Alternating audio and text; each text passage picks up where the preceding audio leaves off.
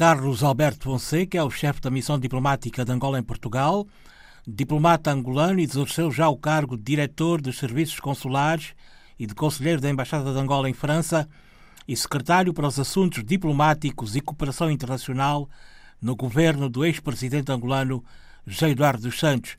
Senhor Embaixador, bom dia. A primeira pergunta: durante a campanha eleitoral em 2017, o então candidato João Lourenço prometeu combater a corrupção. Pergunto-lhe, Sr. Embaixador, se acha que está a conseguir. Eh, naturalmente, há resultados que eh, são visíveis. Sabemos que o combate à corrupção é um processo, é um processo que não se acaba de um dia para o outro, um processo que leva o seu tempo e é, portanto, um processo que está a decorrer. É?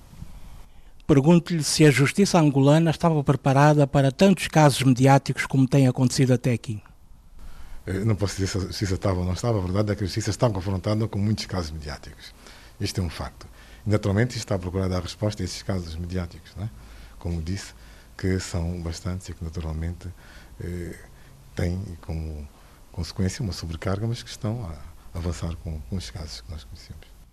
Em Angola há opinion makers que dizem que a justiça tem sido seletiva, muito próxima de figuras do antigo regime, do presidente Eduardo Santos. Concorda ou não? Eh, é apenas uma suposição de quem não pensa como o governo angolano? Eu não posso concordar nem discordar. Isto é a apreciação de uns e apenas, e também há quem tem opinião precisamente ao contrário. Naturalmente que é uma opinião e como opinião parcial não é é, portanto, conclusiva, não se pode dizer que seja uma opinião verdadeira e que possa ser como paradigma, como verdade absoluta, não é? Há outra verdade que diz precisamente ao contrário. Acha que o governo angolano e o presidente João Lourenço estão a ganhar esse combate à corrupção? Eu penso que sim, penso que o combate à corrupção é um combate que tem que ser ganho todos os dias, não é? Pelos factos que existem do passado e pelos factos que têm de ser preventivos, que têm de, ser, têm de se prevenir. O combate a qualquer problema, a qualquer eh, problema tem que ser feito não apenas em relação aos casos passados, mas aos casos presentes e a prevenção para o futuro. Este também é o aspecto que tem a lei. A lei tem a resolução de casos que há e, sobretudo, a prevenção, corrigir, não é? Há um problema em Angola, que é o problema do aumento do desemprego. Os números do INE indicam que no segundo trimestre deste ano eh, subiu 1,3% para 34% em termos de desemprego no país. Eh, houve manifestações há pouco tempo, houve uma reação de cargas policiais, alguns detidos que já saíram, foram postos em liberdade. Como é que olha para esta situação social de Angola quando eh, se tem uma bandeira de modernizar e até está a decorrer uma reforma do Estado? É, naturalmente que nós enfrentamos dificuldades de natureza vária. Como sabe, eh, temos dificuldades decorrentes de uma situação anterior, que é a situação, portanto, da, da crise económica e financeira que, mundial e que atingiu o nosso país, dadas as fragilidades da estrutura económica do nosso país, mais ainda um país que saiu, portanto, de uma situação eh, de guerra, apesar de ter sido há 15 anos, temos que acentuar um aspecto muito importante que às vezes passa despercebido, que foi um processo de urbanização muito rápido e apressado, eh, próprio do, do, do pós-guerra e que naturalmente levou à formação de uma grande periferia à volta das cidades, nesta Luanda, de várias cidades, de grandes periferias, e que a resposta da criação de infraestruturas e de, e de forma de ocupação rentável, ou seja, empregos, naturalmente não acompanhou este processo, foi demasiado, demasiado veloz. Demasiado veloz. É só olharmos para os números de populacionais e podemos ter a dimensão. Luanda cresceu em menos, 20, em menos de 20 anos aquilo que cresceram capitais europeias durante séculos. Então pode ter a noção dos desafios que isto representa para um país que tinha saído de uma guerra, portanto, e que estava a reconstruir. É? Que palavras o Estado deve passar, o Governo, aos jovens que se manifestaram, aos jovens que estão descontentes, que estão no desemprego, aquela população mais carenciada do país? Eu devo dizer que, acrescido essas dificuldades de estrutura, estruturais de natureza económica, temos de acrescentar ainda a questão da pandemia. A pandemia causou, portanto, problemas, está a causar problemas a todo o mundo inclusive de natureza de, de empregabilidade. Ora, se juntarmos naturalmente as dificuldades que nós temos de natureza estrutural a esta situação conjuntural, podemos ver qual é o volume das dificuldades que nós temos e que naturalmente temos de encarar e procurar as soluções eh, da melhor forma. E, naturalmente é que na, na, situação atual em que estamos de pandemia, pois todos os países estão confrontados com o mesmo problema. O problema da empregabilidade confronta-se o nosso país, confronta-se todos os países africanos, confronta-se hoje o mundo. Temos, estamos a ver que há países e grupos que, de países que estão a tomar medidas para eh, fazer frente, medidas económicas e financeiras, para fazer frente à recuperação económica dos países pós-Covid. Portanto, estão confrontados hoje com o problema do desemprego. A pobreza é um fenómeno que, que está a atingir portanto, todos os países, com, com os efeitos da, da pandemia, que vai acentuar, naturalmente, aquelas situações onde a pobreza já existia e que era um combate. Portanto, naqueles países em que se estava a reduzir a pobreza, pois a situação de, de calamidade como esta, que é a pandemia, veio frenar e, em alguns casos, fazer recuar este combate, portanto, à, à pobreza. Olhando para a diversificação económica, Angola está a conseguir eh, reduzir as importações e passar a ter produção interna suficiente para a autossuficiência alimentar do, da população? Está sim, está a fazer um esforço eh, que é visível, pode-se ver, mas ainda não atingiu o nível que nós desejamos, pelas razões pandémicas que nós conhecemos. Mas, naturalmente, como sabe, um dos fatores da estrutura económica que pesava e que era um entrave à solução do problema, eh, digamos, de promoção social das, das pessoas, é precisamente o problema da estrutura económica, pois que a nossa economia baseava essencialmente em dois produtos, que era, portanto, o petróleo e, e os diamantes, mas sobretudo o petróleo. Com a crise económica e financeira, os preços caíram, acrescido a, a, este, a, este, a este fenómeno da, de, da queda dos preços do petróleo, temos também a produção de petróleo eh, Angola que diminuiu. Estamos a considerar ainda as imposições que são feitas pela, pela OPEP, a qual a Angola faz parte, para fazer subir os preços, naturalmente pode ter a ideia qual não terá sido o impacto deste, deste, deste fenómeno na economia angolana. A diversificação da economia, sobretudo na produção de alimentos que é a grande aposta e que se está a fazer. Nós já temos assistido os programas de, de, de, de, de alavancamento da, da, da, da, agricultura angolana. Já há resultados, portanto, eh, plausíveis, que, estamos, portanto, que são visíveis, não apenas por medidas que tomaram, como seja a montagem de, de tratores e outros elementos para eh, portanto, alavancar esta, esta a produção agrícola, que poderá ter, que vai ter resultados positivos. Sabemos que uma grande parte dos rendimentos que o país tinha eh, na, com a venda de petróleo era, caminhar, era encaminhado para a importação de alimentos. Nós sabemos porque que o país ficou com este problema. Foi que durante a guerra, durante muito tempo, pois porque a guerra foi feita, portanto, sobretudo no espaço terrestre, no território terrestre, normalmente que isto, e pelo tipo de guerra que nós tivemos, todos nós sabemos que guerra que foi, impediu que a agricultura se desenvolvesse. Isto criou não apenas eh, problemas de produção agrícola, mas criou também uma certa desestruturação da própria sociedade, em que as pessoas ficaram menos voltadas para a produção agrícola, então foram migrando para a cidade.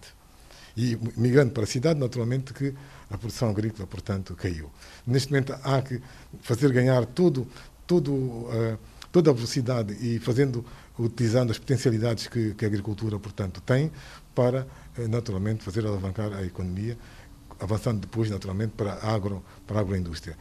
Naturalmente que com a produção agrícola nós vamos diminuir a importação de alimentos, porque temos, temos, temos condições para, para a produção agrícola.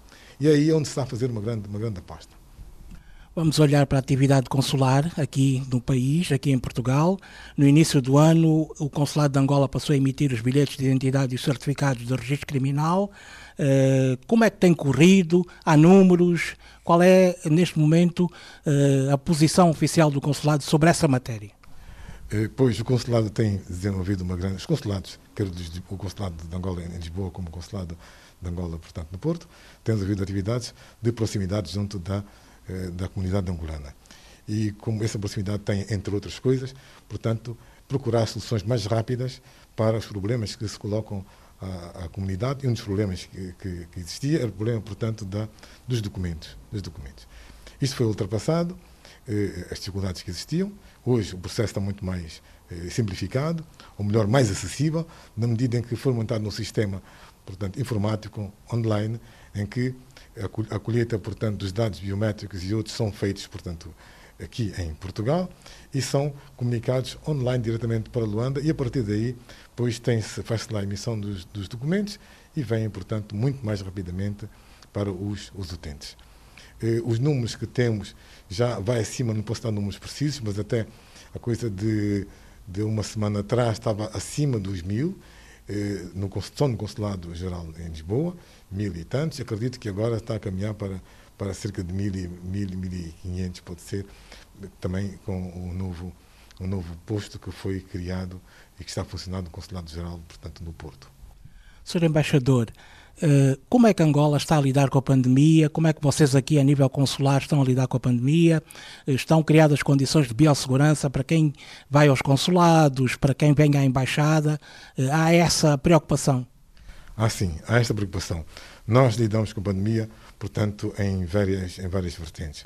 Uma vertente foi de assistência e apoio à comunidade angolana que está a residir em Portugal. E o consulado deu esse apoio, mantendo, portanto, eh, ligação sempre com a comunidade, sabendo onde estão os casos e dando o apoio que foi necessário. De modo geral, a população residente está, portanto, eh, inserida na, na sociedade portuguesa e segue, naturalmente, a risco as medidas que são emanadas pelas autoridades sanitárias do, do país. Quando há casos de, de infecção de angolanos que estão infectados, que têm ocorrido, quer angolanos residentes, quer angolanos que, estão cá por, eh, que estavam cá durante o confinamento, o, portanto, quer o consulado, quer o setor da saúde, deram assistência e apoiaram, portanto, essas pessoas que estavam portanto, infectadas, em conjugação com as autoridades sanitárias portuguesas, que devemos dizer que foram sempre muito prestáveis e muito atentas e que deram, portanto, todo o apoio necessário e que realmente para nós foi bastante gratificante ver como é que as coisas decorreram perante as necessidades que se nos colocaram. Sr. Embaixador, ainda há passageiros angolanos retidos em Portugal por causa da pandemia ou já não? Eh, neste momento já não existem, portanto, angolanos retidos, portanto, com devido à pandemia. Tivemos este problema durante bastante, bastante tempo, eh, bastante, alguns meses, que foi, aliás, o mundo viveu esta situação e nós também aqui vivemos com a comunidade. Vivemos também a aflição de, de, de cidadãos que queriam regressar e a aflição de nós queremos ajudar para que eles pudessem regressar, portanto, muito rapidamente, mas que não era possível porque as circunstâncias não permitiam. Com o abrandamento, portanto, da, da epidemia durante algum tempo, nós vimos com a abertura, portanto, das, da, das vias de comunicação, cobertura dos aéreos e com o funcionamento, portanto, dos, dos voos. Nós ajudamos no repatriamento, durante os voos de repatriamento, e quando a abertura foi maior, quando as linhas aéreas se restabeleceram, pois eh, deixou de haver necessidade de fazer este repatriamento, então passaram a fazer, portanto, a seguir os voos, portanto, de forma normal, quer para a ida para, para Luanda, como de, do país, Luanda, portanto, para, para Lisboa. Para o ano, a CPLP faz 25 anos de existência. Diplomaticamente, qual é o papel de Angola na organização e o que é que pode ser feito para melhorar a atuação da CPLP a nível global? Eh, naturalmente que a CPLP é uma organização importante dos países de língua eh, portuguesa. Angola vai assumir para o ano a presidência pro tempore desta importante organização, uma organização, portanto, de concertação política, de cooperação também e de, naturalmente, de com a natureza, portanto, cultural que tem, portanto, a língua portuguesa, pela dimensão que tem. Angola, eh, portanto, vai eh, assumir a presidência e tem, naturalmente, na sua agenda a CPLP, portanto, o exercício do seu mandato como uma das grandes prioridades na consecução dos objetivos da organização e, naturalmente, que tem a ver com a divulgação da língua portuguesa, o papel que a língua portuguesa desempenha no mundo atual, inclusive, portanto, ao nível da, da, da importância que a língua tem nas diferentes organizações. E penso aí que seria importante realçar que o português tornou-se língua de trabalho na, na Organização da Unidade Africana, hoje União Africana, graças, portanto, ao esforço que os países de língua portuguesa africanos, portanto, os PALOP, chamados PALOP, fizeram para que a língua tivesse essa dimensão a nível continental. Tem, naturalmente, uma língua, uma dimensão eh, global e é nesta base que nós vamos, portanto, trabalhar, eh, eh, podendo acentuar todas as vertentes que são importantes para que a comunidade possa, portanto, ter eh, alcançar os seus objetivos eh, de maior, de forma mais mais perene.